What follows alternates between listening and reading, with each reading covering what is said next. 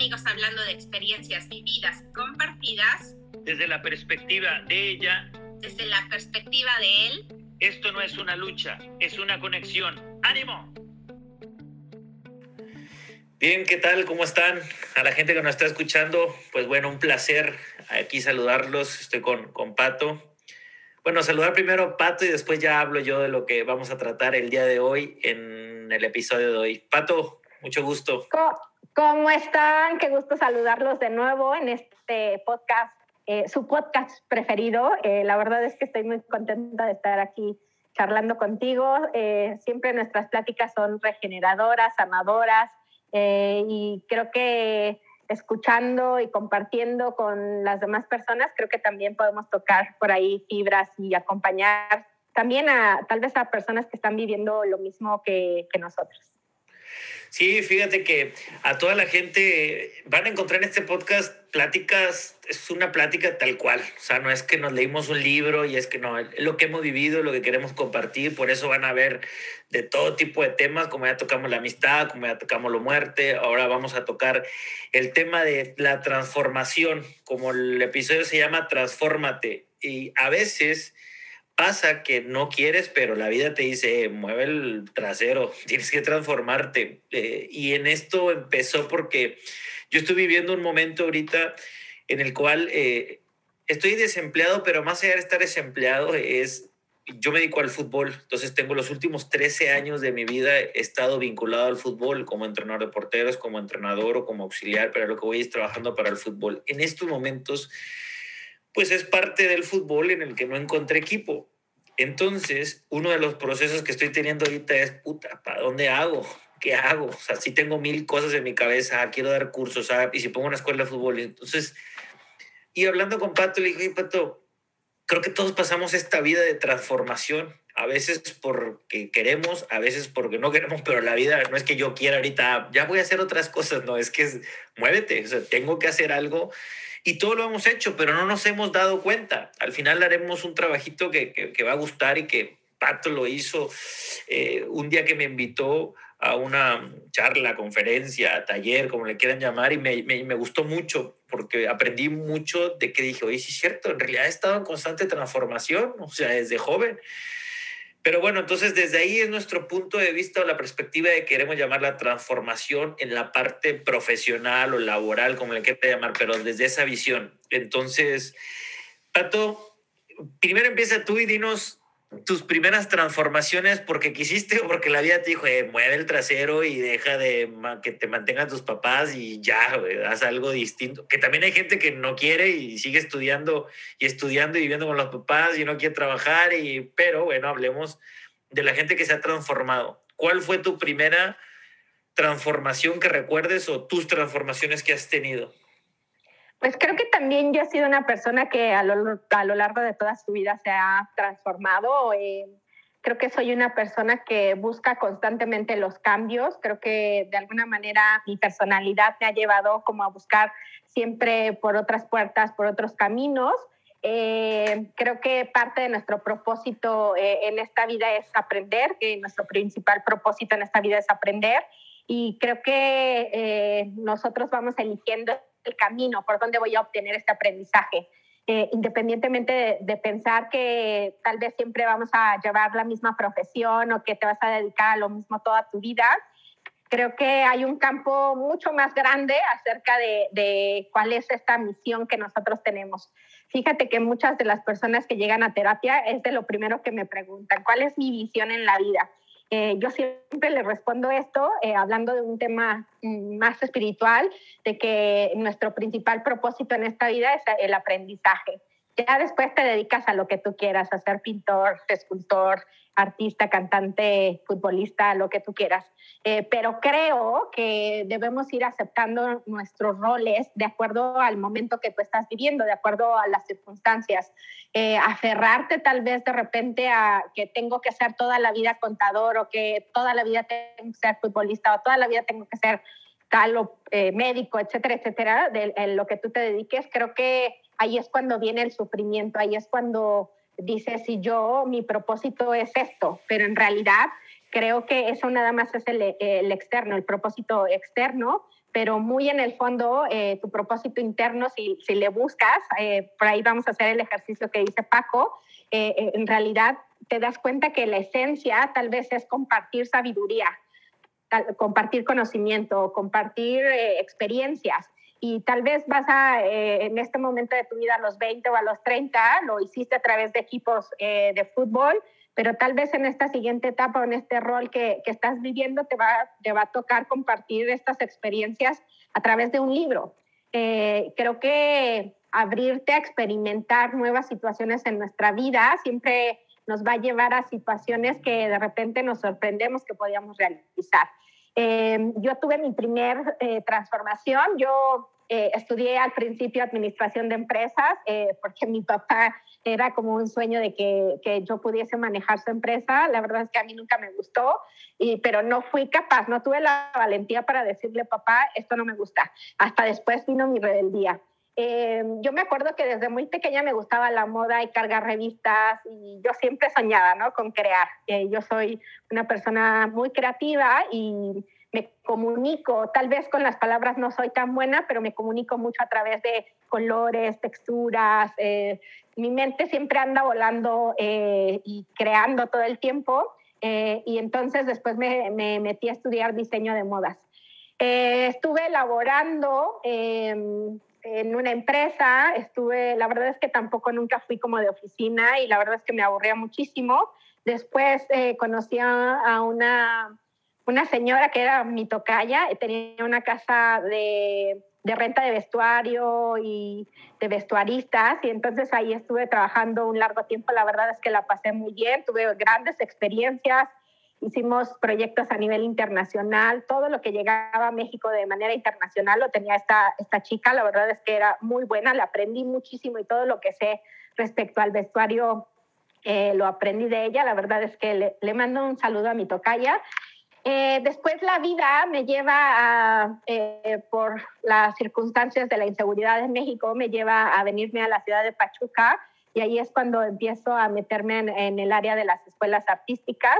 Yo tenía, me acuerdo que ya tenía un dinero y entonces venía curso de verano y decidí invertirlo. La verdad es que tampoco tenía ni conocimiento acerca de lo que era el teatro. Yo en mi vida me hubiese pensado que iba a estar detrás de, de una obra de teatro y la vida, eh, justamente la seguridad eh, de salvaguardar mi vida, tuve un, intento de...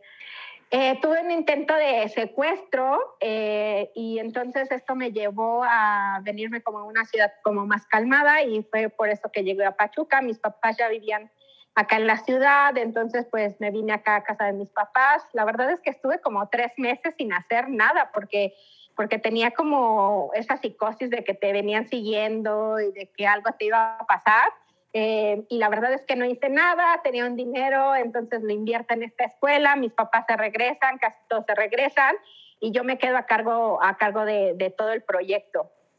Eh, obviamente involucras tu creatividad porque ya sea la escenografía, eh, yo la verdad es que me aperturé por vivir como una experiencia mientras las aguas se calmaban. Creo que ese fue mi primer pensamiento. Jamás pensé que iba a durar, eh, creo que duramos casi cuatro años. Eh, después de esa situación, eh, la verdad es que la disfruté mucho, pero hubo muchos excesos en mi vida. La verdad es que andaba de fiesta en fiesta y de repente empecé a perder como, no sé, la conciencia de lo que tenía en realidad. Empecé a, quitarle valor a, a todo el trabajo y todo el dinero y lo, lo, que estaba teniendo como frutos y de repente me sentí como perdida, como que no encontraba mi camino, no estaba feliz, eh, en realidad tenía amigos de la peda, la verdad es que no tenía como algún amigo de repente que te dijera, oye, Pato, ya párale, ¿no? Estás como en este desmadre. Me enojé con mi, con mi familia, eh, a mi papá le dejé de hablar como medio año, creo, eh, porque estaba como en este, en este en, circunstancias de la vida que no sabía para dónde irme. Y para mí fue como, como retroceder, así lo sentí, como este, este proceso de cambio, de transformación, lo sentí como es un retroceso en mi vida, ¿qué estás haciendo? Echaste todo por la borda. Ahí, de hecho, fue cuando me acerqué a la terapia. La verdad es que inicié con terapia psicológica, pero no, no, para mí no me fue compatible. La verdad es que sentí como una energía como, como muy fuerte y yo soy, ya sabes, todo amor y todo eh, color de rosita y la verdad es que me acerqué a terapias eh, mucho más espirituales, a terapias energéticas y a partir de ahí fue como, como este cambio y esta transformación. Volví a retomar lo que yo sabía hacer, que era el diseño, crear, eh, volví a, a, tener proyectos importantes, pero en ese instante ni siquiera pensaba que que lo iba a vivir de esa manera. La verdad es que yo siempre he sido como una persona que fluye mucho con, con los cambios y con la transformación, pero si, si hago recuento, jamás pensé que lo hubiese vivido de esa forma. Eh, regreso a mi vida, a mi vida normal, por decirlo así. Eh, la verdad es que tuve mucho mayor estabilidad, tuve mucho mayor entendimiento acerca de mis dones y mis talentos, porque creo que no los estaba valorando. Tuve proyectos súper importantes y me fue, me fue muy bien a lo largo de este camino.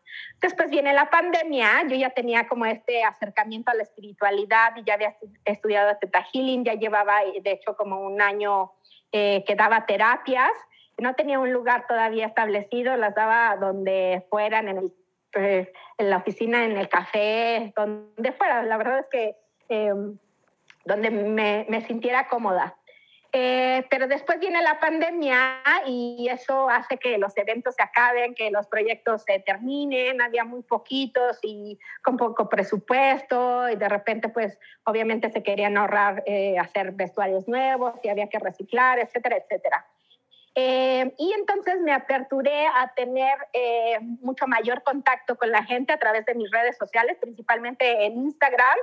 Y yo ya había tomado un taller eh, de amor propio que me transformó y me cambió la vida. Y me nació la idea principal de poder compartir con las personas una experiencia de acercamiento y de amor hacia ti mismo. de hecho, lo dejé en 236 pesos, algo así. Em, y, a partir de ahí le fui dando, le fui encontrando el camino y tuve una gran aceptación de las personas que, que me seguían o que de repente ya me conocían. Eh, no sé, de boca en boca el tío le dijo al sobrino, el sobrino a la mamá y de repente ya atendía a toda la familia. Eh, con pandemia pues se desbordaron como muchas situaciones emocionales, como situaciones de ansiedad, situaciones de eh, pérdidas que de repente tenían las personas. Y yo, los, yo tuve el, honor de poder acompañar a, a, grande, a toda la gente, a la gran mayoría de que, que tengo como seguidores. Han tenido contacto ya sea en algún taller o en alguna sesión de sanación o, o de repente hasta eh, ayuda a, través de mensajes, a través de los oráculos que yo manejo, eh, y eso me llevó a tener un acercamiento con, con, la, con, las personas cercanas a mí. La verdad, si tú me dijeras hace cinco años que yo me iba a dedicar a dar sanaciones, a dar talleres, eh, jamás en la vida lo hubiese pensado, pero creo que la vida me fue orillando y creo que entendí como el, el mensaje que me estaban dando, de eh, este es tu camino, de alguna manera no vas a dejar la vida eh, del diseño eh, o la creatividad, eh, pero en este momento, en estas circunstancias de la vida, toma lo que te estamos ofreciendo. Y creo que lo, lo supe aprovechar al máximo. La verdad es que estoy muy contenta. Eh, no solamente por ser conocida, sino por tocar eh, almas, por tocar fibras, por tener eh, experiencias milagrosas, por ver historias de cambio y de transformación hacia, hacia un final mucho más amoroso que, que la fatalidad o que, no sé, términos totalmente distintos a lo que, a lo que podría ser tu bienestar. Oye, ¿tú crees que muchos de estos situaciones que viviste, la transformación, el movimiento que has tenido, eh, te fueron orillando o hay un momento que tú sí tú eh, identificaste y dijiste, no, aquí ya no va más, o sea, o aquí no, si me tengo que mover? Creo que todo es elección. Eh, no creo que nada venga como que, que te cae del cielo. La verdad es que todo es elección y a lo largo de nuestra vida tal vez va a haber señales o va a haber personas, circunstancias que se te van a presentar, pero está en uno poder tomarlas, está en uno poder elegirlo. Eh, creo que la vida me fue orillando y me fue mandando como las señales.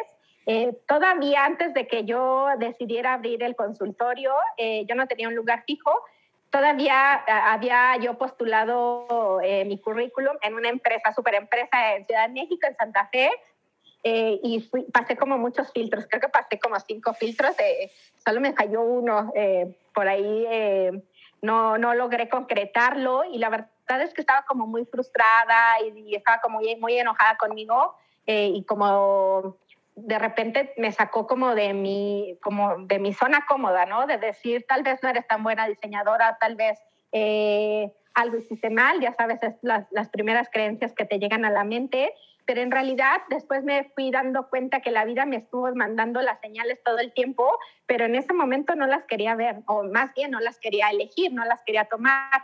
Eh, de repente, pues para las entrevistas y el lugar de donde era el trabajo me hacía dos horas y yo siempre digo que manejar no es lo mío, la verdad es que soy muy floja para manejar.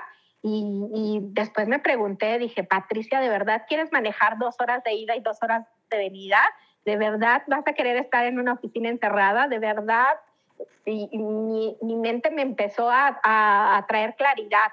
Y ahí fue cuando dije, claro, todo el tiempo me estuvieron diciendo, em, es por este lado, es por este lado, pero de repente como esto, acerramiento o, querer, o no querer soltar esa zona de comodidad, porque uno lo conoce, uno anda como pez en el agua, como en esta vida, ¿no? En, en este caso, mi, el diseño de modas. Eh, y salirte de esta zona y de irte a algo que tal vez no ni conoces, porque pues nadie en mi casa había sido sanador o, o, tener este tipo de experiencias hasta que yo lo viví, hasta que yo lo empecé a experimentar y para mí era un, un lugar totalmente nuevo. La verdad es que ni siquiera conocía a nadie, o sea, no tenía ni un primo ni un tío que de repente ya sabes que leía las cartas o no, no, la verdad es que yo nunca tuve eh, no sé, ningún acercamiento en este mundo hasta que empecé mi proceso eh, de sanación. Eh, creo que el tocar fondo em, es como la primera expresión que nosotros tenemos, ¿no? Hasta que toqué fondo fue que me di cuenta.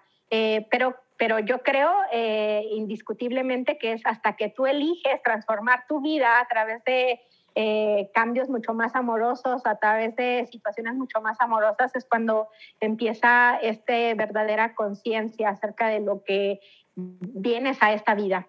Eh, en todos los casos y en todos los roles que yo desarrollé, la verdad es que mi fuente principal es la creatividad y el compartir con la gente en realidad pues yo entregaba los diseños y yo todo lo que yo creía en mi mente lo plasmaba, pero no me los quedaba. Eh, de repente es todo entregar, todo este conocimiento, entregarlo a la gente y creo que eso pasó en, en, la escuela de teatro, eh, en todo lo que yo aporté. Eh, como, como, equipo, el momento que, que hacíamos como todos los eventos, y hasta el día de hoy, eh, de mi lado sanador espiritual, creo que mi, mi, propósito principal es poder compartir todo lo que yo sé de conocimiento con las demás personas.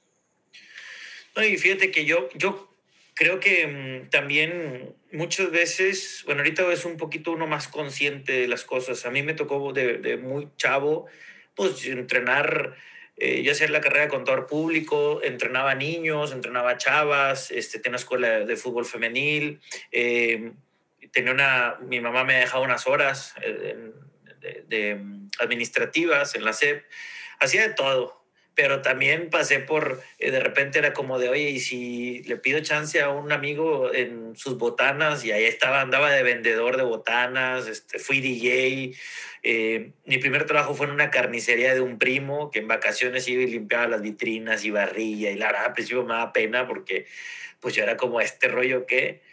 Y así me fui este, en, el básquetbol aquí profesional eh, de la Autónoma de Tamaulipas, de los Correcaminos. También llegué a vender snacks. Este, entonces tuve muchos empleos ah, de ese sentido, pero que en realidad no sé ni por qué. O sea, no sé ni por qué en el sentido de que yo, va, oye, vamos, vamos, o sea, como todos los tomaba como experiencias nuevas, ¿sabes? Como que a todos les fui agarrando un gusto porque fueron varios empleos, fueron de joven. Hasta que con el tiempo me di cuenta, como tú dices, hay gente que luego no me quiere que le digo, es que yo disfruto más entrenar el fútbol que jugarlo. Me gusta jugarlo de repente en cáscaras, pero entrenarlo me gusta, lo disfruto más. O sea, yo desde joven, yo entrenaba a mis, a mis amigos, yo entrenaba en equipo de fútbol femenil, entrenaba a niños, o sea, todo lo que se dejara entrenar lo entrenaba. O sea, pero también luego después, fíjate que hice así como una introspección y dije, es que en realidad en la primaria yo era el que llevaba el balón, o sea, en la secundaria yo era el que llevaba el balón, o sea, en la prepa yo armaba las retas en el colegio, o sea, yo hice un, equipo de fútbol ahí en la prepa de amigos y eh, vamos a juntarnos porque como era, era un, un colegio de monjas en su momento, solamente en la prepa era mixto. Y en la prepa, pues, había mucha gente que no se conocía, llegamos de varias escuelas y yo, pues, junté y hicimos un equipo y mandé traernos uniforme. Entonces, pero después me di cuenta que dije, oye, es que en realidad yo siempre busqué armar desde chavito, yo llevaba el balón para que jugáramos todos, o sea, y ahí uno se va dando cuenta que como dices, la vida, bueno, en mi caso la vida te fue llevando, pero si tú me dijeras, oye, ¿por qué lo hiciste? No sé. O sea, empecé estudiando contador público, después ya hacía la carrera de técnico, me voy a Pachuca y hago la carrera de educación física eh, y ahí me fui moviendo, fui entrenador de porteros, aparte fui, me moví mucho dentro de la institución porque creo que soy alguien también que me gusta moverme, ¿no? O sea, no, no estar fijo, pasé por todas las categorías y después, bueno, me, me, me, fui a Argentina, me fui a otros lugares a trabajar dentro de lo mismo, pero hoy que estoy Oye, en este voy momento... Voy a parar tantito ahí. Al momento, eh, ¿qué momento emocional estabas viviendo el día que dejas el Club Pachuca? Y yo creo que fue un momento complicado porque, bueno, ahí yo creo que toqué, toqué fondo en el sentido de, eh, se me juntaron varias cosas, tanto tenía muchos excesos, eh, el dinero me lo gastaba en fiesta. Creo que por eso somos amigos. y toqué fondo, que bueno, por ahí platiqué de un amigo en el podcast eh, pasado que mataron, bueno, justo me quedé sin lana, sin una relación que para mí creo que iba bien, pero que yo me equivoqué. Eh, matan a mi mejor amigo. Con esa relación, cuéntanos. Ah, ese, es en otra, ese, es, ese es en otro episodio. pero bueno, se me juntaron varias cosas. Voy a Argentina, no sé ni a qué fui a Argentina en la realidad. O sea, bueno, sí sé porque me, un amigo me dijo que es psicólogo y aparte iba a ver unos entrenamientos de fútbol y tal. Pero ahí fue cuando toqué fondo en el sentido de, oye, ¿qué estoy haciendo? Y mi amigo era muy fuerte, psicólogo muy fuerte, conmigo en el, oye, ¿cómo quieres tú ser un entrenador elite si ni siquiera te puedes sostener tú? Me decía, imagínate yo con todo el sentimiento así era de, puta, te duele, pero el momento dices, cierto, o sea, ¿cómo yo quiero ser un entrenador exitoso si no me puedo sostener yo? O sea, ¿cómo puedo sostener unos jugadores? ¿Cómo puedo sostener eh, un cuerpo técnico? ¿Qué pasó antes?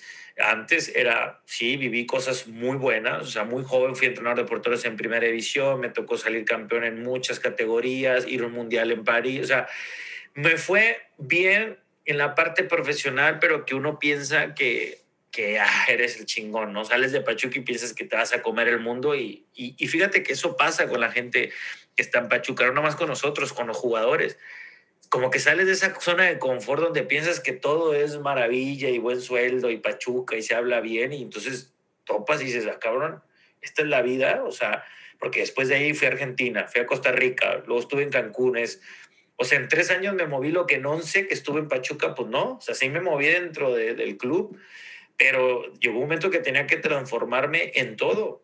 Yo cuando salgo de Pachuca me di cuenta que la vida me orilló así, ahí me acerqué al cristianismo, es más, me acerqué al cristianismo, eh, yo vengo de familia católica, me acerqué al Teta Healing, y después hasta yo me cuestionaba, oye, ¿por qué tuve que moverme hasta en las religiones? O sea, ¿por qué se me dio que me con, conocía tanta gente y de todo piqué y todo aprendí hasta que forjé una parte espiritual mía?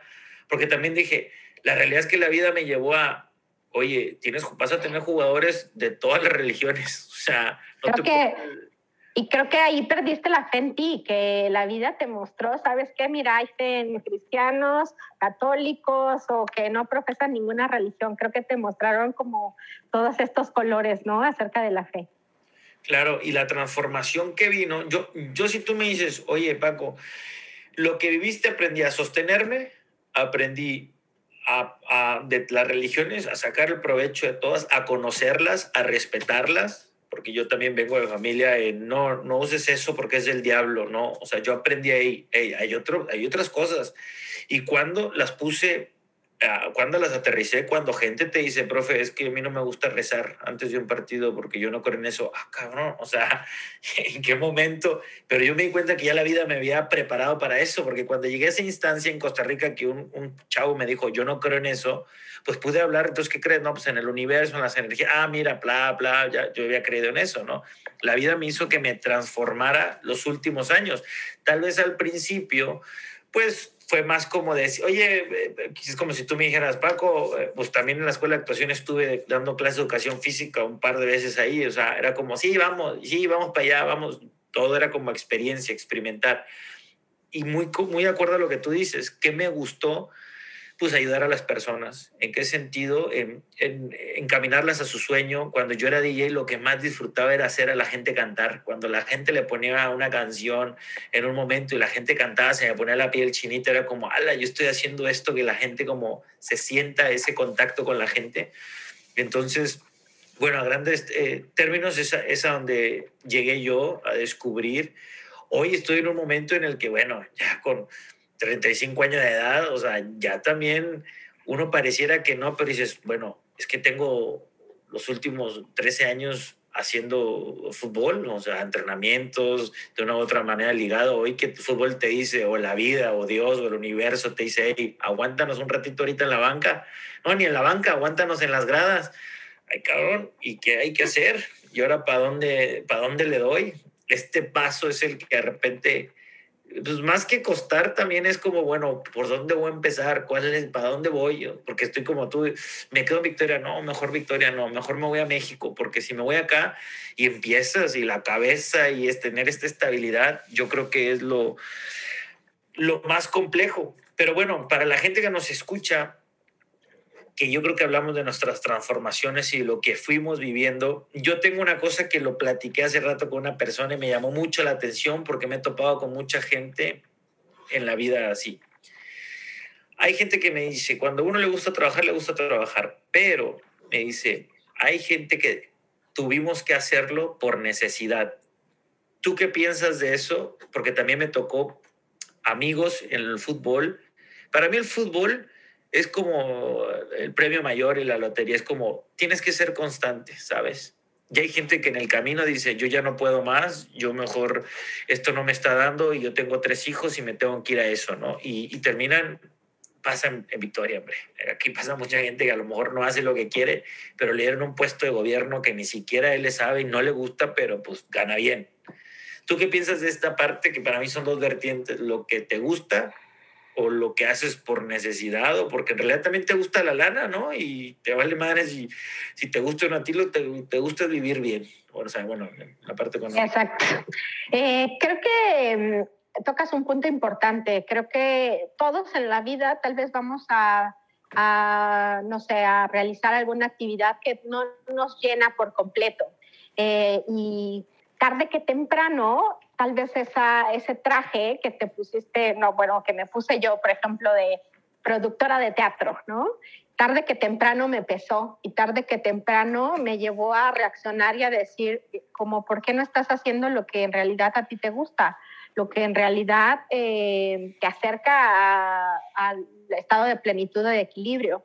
Eh, por ahí Ramdas dice, tienes que hacer que, que todas las cosas que, que tú no sé, actividades, profesiones, lo que tú quieras elegir, eh, tiene que tener tres cosas, que te diviertas, que lo pueda usar la gente, o sea, que, que generes un servicio eh, y sobre todo que, puedas vivir de eso, que genere dinero. Si hay algo que tal vez amas, eh, no sé, dirigir equipos de fútbol, pero tal vez no te están pagando, siempre va a haber un desequilibrio y, va a haber algo que, que, te va a resonar y que va a decir, mm, por aquí tal vez la vida me está diciendo ciertas cosas no son para mí o debo de cambiar o debo de transformar. Eh, creo que puedes realizar cualquier, cualquier tipo de profesión o cualquier tipo de actividad, pero tarde que temprano te va a llegar a pesar, tarde que temprano algo te va a decir internamente, de manera consciente o inconsciente, que necesitas redireccionar las velas o buscar o, tocar tal vez una nueva puerta.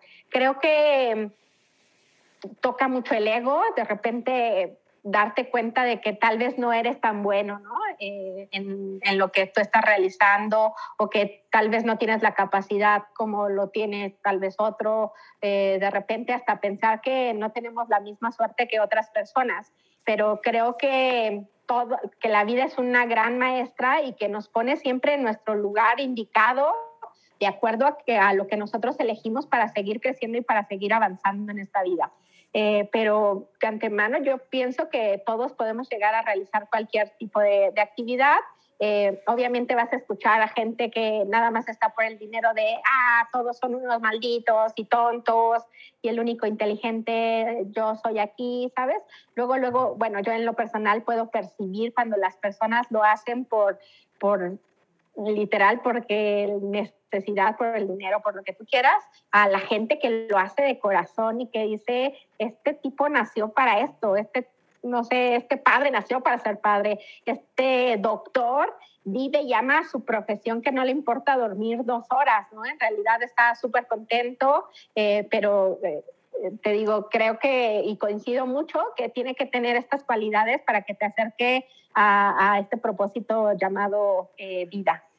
¿Y tú crees que, que tape también ciertas heridas? Ejemplo, ejemplo, Paco, ¿no? Pues a mí me gusta la lana, ¿no? Pero yo me doy cuenta que de repente tú me ofreces algo en una empresa o en gobierno, porque eres amiga, no es lo que me gusta, pero bueno, me meto ahí. Cuando me doy cuenta que me diste una dirección y que gano muy bien y que tengo el poder, viene esta parte, que a lo mejor desde la herida disfruto el poder, el tener. O sea, el poder hablo del poder de, no el poder de que puedas, el poder de que tú mandas, de que tú eres el jefe, no el líder, el jefe, el que, el que mandas y que tú de repente hablas y dices, no, pues yo a aquel le estoy pagando a aquel, yo firmo, si no fuera por mí, yo firmo que salga este, esta situación, o no, hombre, yo le doy trabajo, o sea, porque yo a veces me topo con gente como que, como que hasta lo disfruta más, pero no lo disfruta más de, me ha tocado contigo y siempre te lo he dicho, es Pato siempre es de las personas que quiere hacerte crecer. Si ahorita ya encuentra un nuevo artículo y puede ser una otra chica que también es healer y también es medio su competencia en el sentido, hablemos como de esta parte de, de negocio, Pato es capaz de dárselo así, ten, mira lo que acabo de descubrir. Y, y, luego hay gente que, yo hablo desde las heridas porque a veces siento tanta gente que es como, hey, no hay necesidad que me digas quién eres o qué tienes o qué puesto, o sea, pero a veces siento que es mucha gente que lo, que lo pone como base, como en esta, es como no me quise transformar, estoy aquí, pero aquí es donde tengo el poder, aquí me siento cómodo en, esto, no nada más en la lana, en el, que tengo el poder, ¿no? Sí, exactamente. De alguna manera creo que de acuerdo a tu personalidad, de acuerdo a la educación que tal vez hasta que hayas recibido en casa, de acuerdo a tus valores, eh, va a determinar las elecciones que tú vas haciendo en tu vida. No digo que siempre va a ser las correctas o que siempre todo el tiempo vas a, vas a acertar. Creo que eh, uno va aprendiendo también de nuestros errores, uno va aprendiendo eh, de las situaciones eh, que tal vez fueron difíciles en, en tu proceso a nivel profesional y creo que de ahí se van retomando como estas, estas experiencias, estas, no sé, como de dónde te puedas ir sosteniendo. Eh, pero creo que nadie en la vida te puede quitar lo que en realidad te mereces, lo que en realidad eh, vas eligiendo. Creo que nada más es buscar el tiempo, el lugar y las personas correctas para que llegue como, como ese estado de plenitud, ese estado donde te sientes expandido, donde te sientes eh, como pez en el agua.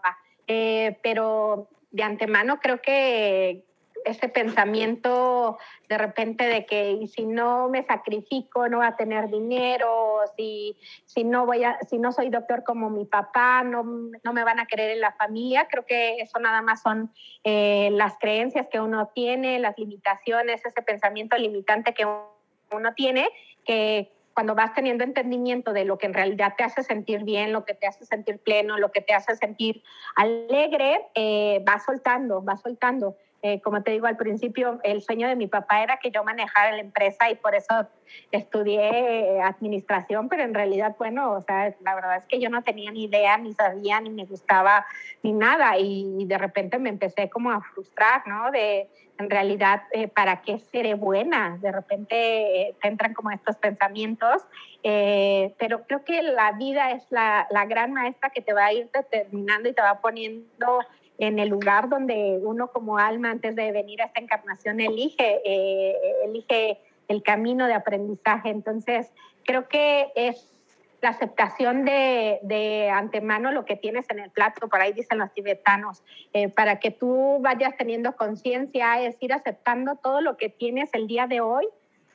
Hoy tengo sopa de letras, la voy a tener, la voy a disfrutar y voy a percibir su aroma, el sabor y voy a saber en cuánto tiempo me lo como, a que si estoy a sopa de letras de nuevo, puta, o sea, hazte la vida fácil. Yo, bueno, la verdad es que yo siempre he sido como de este pensamiento de, de llevarnos la ligera, llevárnosla en paz. Como te digo, la, de repente puede haber momentos duros y difíciles y de ni siquiera saber para dónde vas. Eso, que, eso sí pasa. Creo que al principio yo era como muy y de repente escuchaba así las personas que decían es que perdí el camino, perdí el rumbo, yo decía, ¿cómo les puede llegar a pasar eso? O sea, no entiendo cómo una persona se puede perder hasta que te pasa y tienes como ese, ese entendimiento. Sí, y mira, esto yo es un consejo que daría como hijo, no como papá, porque pues, como papá pues no, no tengo hijos, pero Fíjate que ahora me ha tocado eh, en cierres de ciclos escolares o que ves en, en redes sociales de mucha gente que, que pone, tal vez, o, que platicas, ¿no? Que su hijo, em, me pasó, es como de, ah, pues sacó primer lugar, sacó segundo lugar, ¿no? Es bien inteligente. Y papás, consejo como hijo, no lo hagan, porque de repente hay un momento en el que tú piensas que por no tener buenas calificaciones no eres bueno y no eres bueno en nada porque nos, nos, nos vamos a tanto a esta... Eh, el otro estaba leyendo un libro de pedagogía de una maestra argentina, me gustó mucho, que decía que la educación tenía que cambiar, porque hoy todo lo, lo, lo valoramos y con una calificación desde el, ah, esto es un examen, eres de nueve, de 10, sabes, no sabes, entonces vinculas, eres inteligente, no eres inteligente. Pero en realidad, por ejemplo, yo a lo mejor en la escuela no fui de nueve ni de 10, tal vez la manera de que yo aprendiera diferente, porque no sé, a lo mejor tenías déficit de atención, porque yo aprendía de otra manera. Cuando yo con el tiempo, porque yo siento que perdí, y tú lo sabes, yo lo he trabajado con Pato, una de las cosas que más he trabajado es confiar en mí, es porque en realidad, pues yo no era buenas calificaciones, yo era el burro, yo era el que, el flojo, el burro, el que no, no sé si soy bueno. Entonces, cuando hoy, yo ya en el fútbol, platicando con gente y uno trabajando cuestiones personales, te das cuenta que dices, puta, en realidad es que nací para esto. O sea, a mí desarrollar un entrenamiento, hacer esto, hacer lo otro, hacer equipos, cuadrar esto, cuadrar lo otro, es, en realidad no me cuesta. ¿Por qué? Porque aparte que lo estudié, siento que lo tengo, lo traigo. Desarrollarte un torneo ahorita, hacer esto. Entonces, eso es un consejo para los papás porque he escuchado mucho de, ay, no, es bien inteligente, no, pues es de dieces. No, o sea, yo no fui de dieces y no me considero, güey, que no sea inteligente, ¿no? ¿Qué piensas de esto? Digo, ahorita que estamos en estas fechas de, de ciclos escolares que lo traje, yo dije, cuando yo escucho a alguien así, le dije, hey, no, porque también los niños que no tienen buenas calificaciones, pues también como que te achicas sientes que no eres inteligente, pero desde la parte hasta lo que tú trabajas, este tipo de creencias, pues digo, me tocaron, ¿no? ¿Tú qué piensas? Sí, creo que de alguna manera podemos ser guías, podemos ir encaminando, eh, si eres padre, a tus hijos, de repente buscarle como varias actividades para que también él vaya agarrando eh, y encontrando sus, sus habilidades. Eh, de repente eh, creo que el nivel de frustración que tal vez tienen los papás respecto a su vida profesional, tal vez lo van a tener reflejado en, los hijos, ¿no? Tal vez el, esta persona que se frustró por no haber sido contador en esta vida y ya sabes que se aferra que su hijo sea contador. Eh, creo que eso nos hace accionar de esa manera o llevar a nuestros hijos o a la gente que está a tu cargo a, a esa a ese punto de vista o este condicionamiento. Creo que también de repente podemos encontrar esto, estos eh, herramientas como los libros o como cursos eh, eh, que te pueden facilitar, no sé, que te acerques a tus verdaderas habilidades, que vayas teniendo entendimiento de cuáles son tus fortalezas y que a partir de ahí las vayas puliendo, puliendo, puliendo. Yo creo que de antemano hay muchas personas que nacen para lo que, para lo que el día de hoy desarrollan, para lo, a lo que se dedican, pero mi perspectiva creo que eh, tú puedes pulir de cero eh, para llegar a ese, a esa, no sé, que quieres ser cantante. Y tal vez con, yo he visto historias de gente que dices, ay, bueno, este quien me dijo que cantaba, pero su tenacidad y seguir y estudiando y buscar, no aferrarse, porque creo que es eh, totalmente distinto, porque tal vez estás pensando desde una necesidad de que llegue a ser cantante porque mi papá no pudo hacerlo, sino porque tengo dentro de mí algo en mi corazón, de antemano me dice que, que la música es lo mío, ¿no? Entonces, meterte a talleres, a cursos donde vayas desarrollando estas habilidades, estas cualidades, creo que te, te, llevan a ser un profesional exitoso, que te sientas pleno, que te sientas en paz contigo mismo. Eh, pero de antemano, cuando uno se aferra a situaciones que, que, que ni siquiera son para uno, eh, es cuando empezamos a sufrir. Eh, la vida siempre te va a estar marcando. Cuando te sientes en paz y en tranquilidad, es porque estás en el lugar correcto. Cuando hay algo que dices, y el sí estoy feliz, eh, no sé, siendo sanadora, pero no me gusta ver a la gente, ¿no? Eh, no sé, como un ejemplo.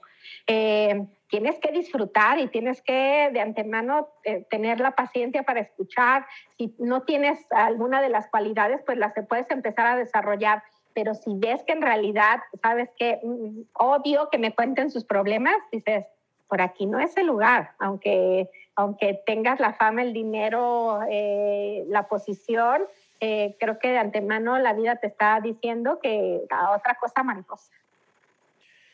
Sí, y fíjate que, bueno, a la gente, yo les recomiendo el monje que vendió su Ferrari, es un buen libro que habla de esta parte, de cómo, de, de cómo transformó un abogado de alta alcurnia, pero es muy bueno, yo se lo recomiendo mucho. Y ahorita que hablamos de esta parte de la, de la transformación, ¿qué hacer cuando a todo nos pasa? Y esta, hay una frase que yo me he en Facebook y que te ríes porque dices, pasa. Bueno, a mí me ha pasado y que dije, sí. Cuando dices, tú eh, como, tú dudando de tu capacidad o algo así y los demás eh, como espantados por tu potencial o por lo que eres, ¿no? O sea, y eso a veces es, pues sí, uno, uno duda porque llega en el punto en el que, por ejemplo, en mi caso ahorita es que dices, en realidad seguiré, o sea, o no seguiré, o sea, ok, voy a buscar otra alternativa mientras, pero después regresar al fútbol porque pues ya le, le he invertido ahora sí que una vida, ¿no? Entonces, eh, esta parte que decías tú también hace rato, pues creo que todos pasamos por ahí. En esta parte en realidad confías, en realidad hay gente que se va antes, que dice, no, es que ya tengo dos hijos, ya no puedo estar ahorita esperando, vámonos, o ya, ya no aguanté más. Pasa con jugadores, en mi profesión, con jugadores, ahora con entrenadores. ¿Qué crees en este momento que es lo que uno hay que hacer cuando estás ahí como en la cuerda? Eh, principalmente que puedas eh, ver qué cualidades tienes o qué habilidades, que seas honesto contigo y decir, la neta es que sí soy bueno para llevar un equipo, la neta sí soy bueno para, para dirigir a jóvenes. Tal vez la vida te está diciendo, espérate tantito, eh, tiene una perspectiva global de lo que es el fútbol, no solamente tengas una visión de que el campo y de que el DT, por el momento tal vez la vida te está diciendo quiero que veas la perspectiva desde, como tú dices, desde las gradas para ver cómo es que tal vez el jugador puede correr más rápido si con los brazos extendidos, que tal vez en, en, la, en la, cancha no lo ves, eh, y tal vez te subieron porque tienes que ver una perspectiva totalmente global. eh, creo que todo lo que es para uno, eh, tarde que temprano te encuentra. Creo que de antemano, como te dije al principio, nada de lo que te pertenezca te lo van a quitar, absolutamente nadie. Pero creo que hay momentos o hay circunstancias que tienes que pulir esas herramientas.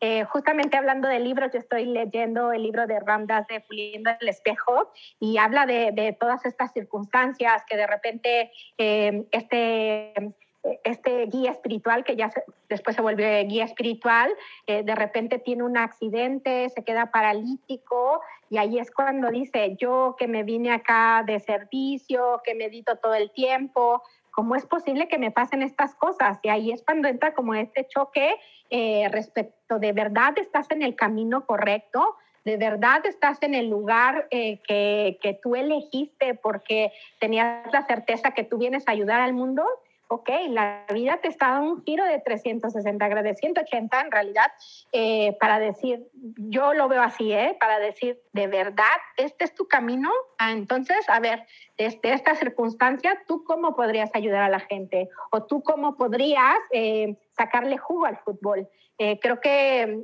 hay como muchos joyas por ahí escondidas, nada más necesitamos como encontrar este cofrecito donde están donde está todo este tesoro, que al final de cuentas es nuestra gran recompensa. Eh, por eso hablaba mucho acerca de la paciencia también, es como eh, determinante en estos procesos eh, donde la vida te está sacando de, esta zona cómoda, de decir, ok, respiro profundo, y yo sé que de repente nos va a costar y va a decir, ay Patricia, cállate, ¿cómo es que vas a poder respirar profundo si la estoy pasando fatal, no? Pero creo que, es cambiarle la perspectiva y también disfrutar de este viaje eh, que, que, de antemano eh, tú elegiste. Yo siempre les digo, eh, si tú estás rechazando lo que estás viviendo el día de hoy, es porque estás negando tus elecciones, porque nadie, nadie nos obliga ni a la manera como aprendemos, y, ni los maestros que nosotros elegimos para seguir aprendiendo, ni el trabajo, ni las circunstancias. En realidad, todo, todo lo que sucede en nuestra vida es por elección. Entonces, es como de, aquietar tu mente. Eh, yo, en lo personal, me gustó mucho la meditación para aquietar nuestra mente y en verdad, eh, ¿qué es lo que hay dentro de mí? ¿Qué es lo que hay dentro de mi corazón? No estos pensamientos de que tal vez eres malo, pésimo y por eso pierdes el trabajo por ese XX esto está en el pensamiento más, no en el corazón. Entonces yo como sugerencia es, aquieta tu mente y de verdad cuál es el propósito eh, interno. Em, hay, un, hay un libro súper padre también que es El Poder de la Hora y Edgar Toll eh, habla de, mucho de esto, del propósito interno y el propósito externo. Dice que cuando el propósito externo sobrepasa al interno, ahí es cuando uno empieza a sufrir. Entonces es, échate un clavado en realidad qué es lo que te mueve, qué es lo que te está motivando a realizar tu profesión. Eh, en este caso, tú ya te diste cuenta que a lo largo de toda tu vida y todos tus roles es poder compartir desde la alegría, que te diviertas, que, que sea algo que de antemano que puedas compartir con, los demás, que seas productivo, pero creo que el propósito interno de lo que tú realices, lo que realices, es que tú tengas esta diversión, que te puedas divertir y, a partir de ahí puedes eh, sacar varias vertientes. Ok, tengo cinco cursos en eh, pelota parada, ¿no? Pues, tal vez todos esos herramientas o esos eh, cursos, talleres que tú tienes, que tú ya tienes como conocimiento, a partir de ahí, ¿cómo le puedo dar movimiento? Eh, creo que debemos de ver diferentes vértices eh, y eso me lo enseñó mucho en la manera en que yo veía el diseño de modas. Yo siempre creía que era presentar colecciones y pasarela y tan tan pero después me mostraron una cantidad de películas, podías hacer comerciales, el teatro, podías eh, literal tener esta creatividad que tú tenías para compartir en diferentes aspectos, hasta venderlo de manera personal, individual, hacerle tal vez el diseño de imagen a alguna persona, eh, pero creo que poco a poco vas encontrando estos caminos con paciencia, con tenacidad y con certeza de lo que en realidad quieres.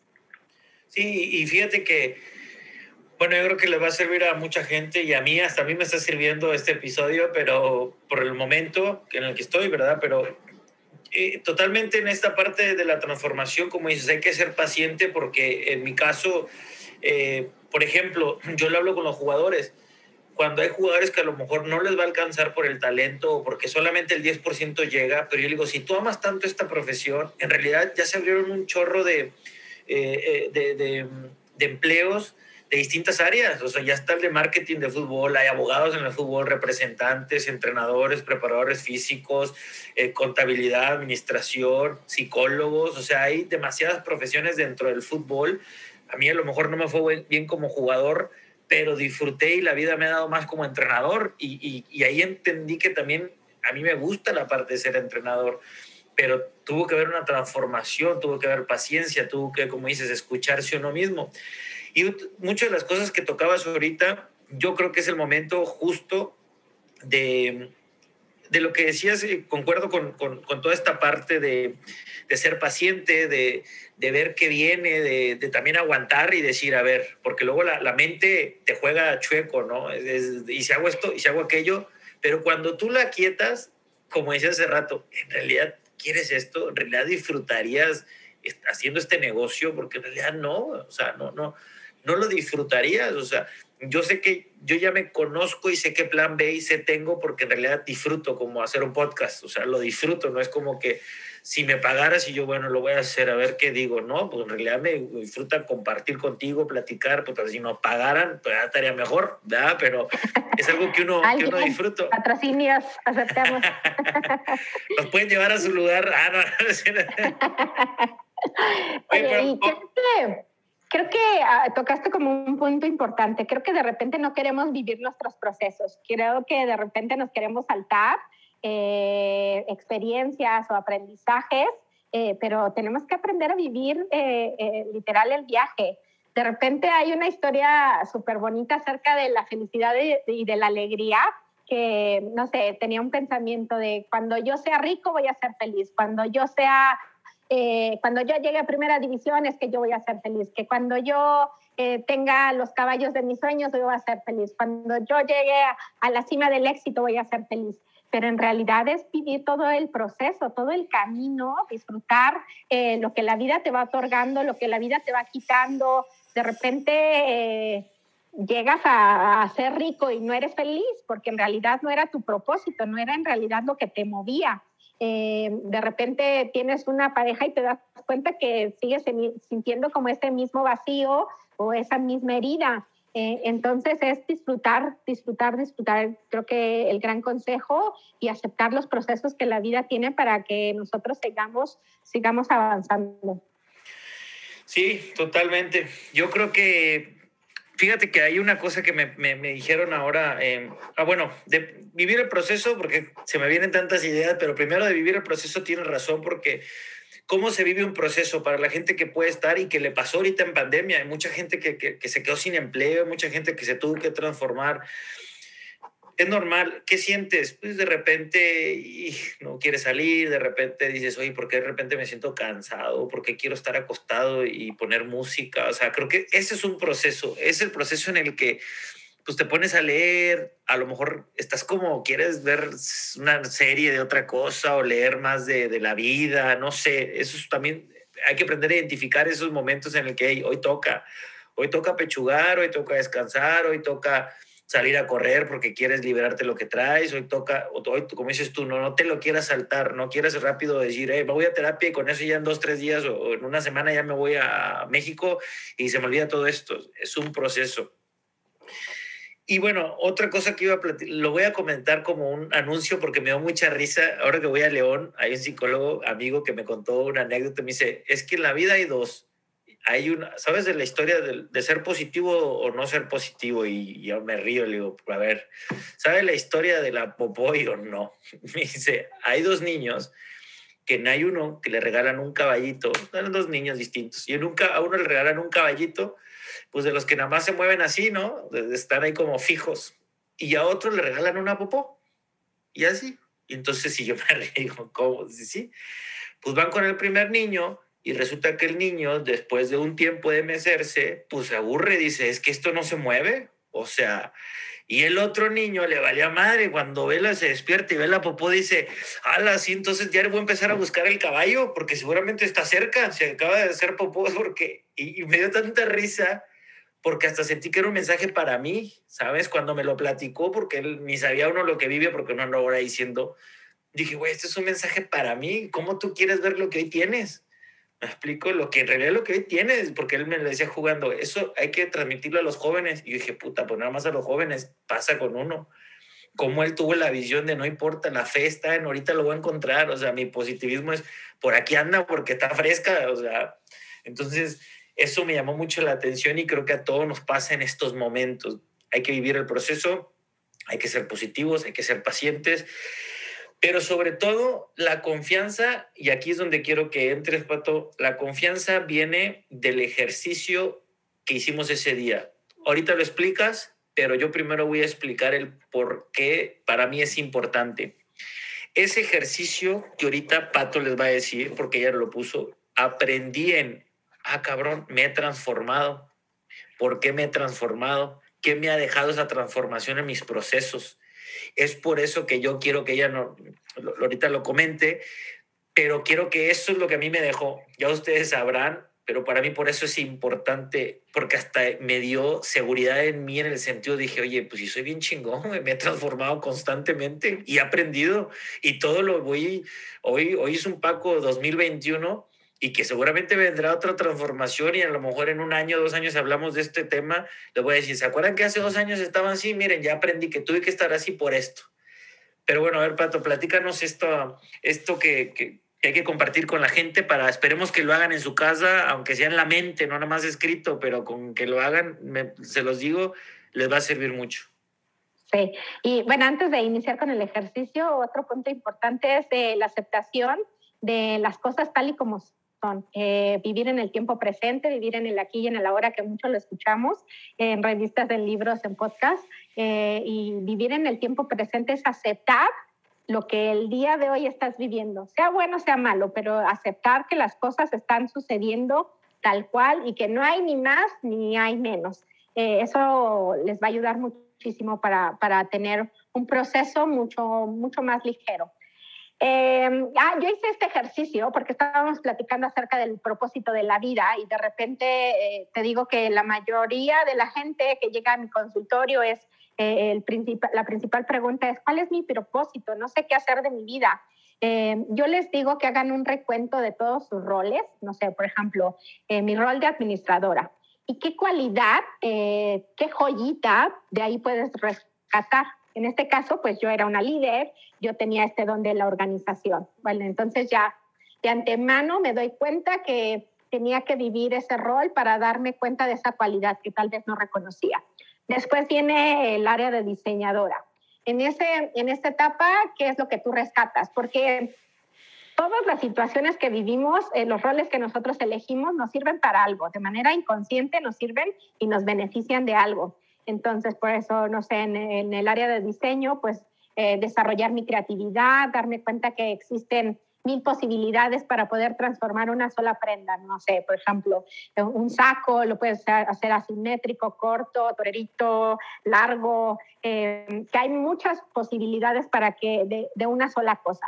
Eh, en el área del teatro eh, me di cuenta que este, este don de guiar a, los alumnos, a los profesores que yo tenía a mi cargo, de repente hasta las, elecciones ¿no? de las obras de teatro y qué se va a hacer el siguiente semestre, eh, tuve que pasar tal vez por ese, ese rol para que yo me diera cuenta que tengo este poder de guiar a la gente que todo eso al final de cuentas me preparó para lo que el día de hoy hago, que es eh, compartir con la gente, dar terapias de sanación, dar contención a personas que están viviendo situaciones dolorosas o situaciones de, de no entendimiento. Me di cuenta que tenía que adjuntar o ir poniendo moneditas eh, a mi alcancía personal para que el día de hoy sintiera esta plenitud. Eh, yo trabajo el tiempo que quiero, gano el el dinero que yo quiero, em, de alguna forma doy los talleres que yo quiero que me nacen. En realidad yo voy eh, poniendo como las pautas eh, en lo que me dedico el día de hoy, pero hasta hoy que tengo conciencia y que hice introspección y que hice este ejercicio, me di cuenta que tenía que vivir todos esos roles para ir adjuntando estas fortalezas, ir puliendo el espejo como, como este libro eh, maravilloso, si lo pueden leer, léanselo, les va a servir mucho en, en, este tipo de situaciones, de poder encontrar tu camino, quién en verdad eres, qué es lo que estás sintiendo, poder gestionar tus emociones y que puedas salir de esos procesos mucho más rápido. Y bueno, y en mi caso, la verdad es que también, bueno, hubo personas que dijeron, bueno, a mí también el ser mamá, que a lo mejor no entra en lo laboral o algo te ayudó, ser joven, eh, una mamá joven, ah, me ayudó a esto. Creo que yo lo que me gustó es que nunca, nunca, ni, lo, ni está en una clase, ni te lo dicen, pero nunca hacemos una introspección rápida de, en mi caso, por ejemplo, yo me di cuenta que DJ, el ser DJ eh, fue, hizo un, fue un plus en mi vida, o sea, la seguridad que tuve en mí, el, el, hablar, el hacer concursos, el, el, conocer a la gente, tener el contacto de la gente, el tener la sensibilidad de la gente para poner música que ellos querían, el tratar con la gente, el, digo, la pena de, de, de, hacer concursos en la pista cuando antes me tenía que agachar porque me daba pena hablar en público, o sea, cosas que, que uno fue aprendiendo y, ah, esto lo ocupaba para esto. Todos los empleos que tuve, el, hecho de vender y buscar negocios para vender el producto de las botanas en las que estuve trabajando era, ala, o sea, tengo que abrirme camino, o sea, tengo que tocar puertas, saber llevar al cliente, cómo tengo que, hoy en día a lo mejor hacer una negociación con un directivo para firmar un contrato, o sea, hubo tantas cosas y eso lo hicimos en 5 o 10 minutos. Si yo me metiera a, todavía una introspección más fuerte, pudiera en realidad, y claro que sientes seguridad porque es cuando te das cuenta y dices, oye, ¿qué tanto crecí? ¿Qué tanto me transformé? ¿Qué tanto aprendí? Hoy estoy aquí porque tengo que estar aquí, porque es lo que me toca, porque sí he vivido un cambio. Muchas veces no nos damos cuenta que hemos estado transformados, porque no nos damos cuenta. Eh, yo les doy un consejo. Por eso a veces es importante meterse a cursos, meterse a siempre tener a alguien, porque fíjense, a mí me pasó en Costa Rica. Yo hacía ejercicio y decía, es que yo me siento igual. Y decía un profe, es que no, en realidad te sé súper bien, has cambiado esto. Y dije, en realidad, uno es quererse, pero también se ocupas de alguien para ver qué tanto has crecido. O sea, ¿en qué sentido? A lo mejor si yo, Pato, no me invita, y yo se lo he dicho, mucho de los acompañamientos o cuando yo me meto, para mí es como un, para, para Paco es, ah, es como un ancla de decir, hey, tienes una parte espiritual, hey, mira cómo has crecido, mira, antes te costaba esto, hoy mira cómo lo has aprendido. Entonces, eso así lo veo yo, o sea, más que no, voy a que Pato me sane, no, o sea, con el paso del tiempo he dicho, ah, cañón, he aprendido esto, esto entonces me costaba, esto no lo entendía, ahora no tenía esta cabeza, o ya la tengo así, o ya pienso, y pasa con los nutricionistas que te dicen, hey, mira cuánto cambiaste por comer saludable. Los del gimnasio, los psicólogos, los toda la gente que en realidad eh, lo tienes cercano de este punto, yo hasta con Pato, o sea, llegó un punto que las pláticas dijimos, oye, estas pláticas hay que hacer las podcasts, o sea, no son pláticas como tan comunes o son o ser comunes, pero lo que voy es por qué no transmitirlo. Entonces, eso creo que es lo más importante que he aprendido es, y lo aprendí con este ejercicio, es sentarse y decir, a ver, en realidad, ¿qué he hecho? ¿Qué aprendí de cada situación que viví? Ah, perfecto. Puede ser, yo creo que hasta en lo laboral y hasta en lo personal. Yo en un momento de mi vida sufrí mucho bullying. ¿Qué aprendí con eso? Que hay que cuidar el corazón de los niños que entrenan de los jóvenes. Si yo no hubiera vivido eso, yo no hubiera hecho lo que hoy estoy haciendo con, con los equipos, ¿no? Exactamente. Y creo que para ir cerrando el tema es que de antemano, tarde que temprano, te llega literal tu fiesta. Tarde que temprano te llega eh, esa, ese trabajo, te llega esa oportunidad, te llega ese proyecto cuando está alineado tu corazón con el pensamiento. Eh, creo que cuando eres congruente con lo que tú haces, con lo que tú dices y con lo que tú piensas, todo, todo se va clarificando, vas teniendo mucho más claridad acerca de lo hacia dónde quieres llevar tu vida. Llámalo tema profesional o tema de manera individual. Eh, y creo que disfrutar el proceso es de, de, las grandes enseñanzas, disfrutar cada instante y cada momento, porque jamás se va a volver a repetir y el punto principal y la fortaleza principal es aprender a vivir en el aquí y en el ahora, aceptando todo tal y como fue. Creo que esa es una gran herramienta. Muchas gracias, amigo, por contarnos también tu historia y por, eh, por abrirte y aperturarte. Sé que alguien eh, allá afuera nos va a estar escuchando y seguramente que se va a identificar con tu historia y esperemos que, que le pueda servir. Pues bueno, gracias a toda la gente que nos escucha. Compartan, compartan lo mismo que les hemos dicho en los podcasts pasados.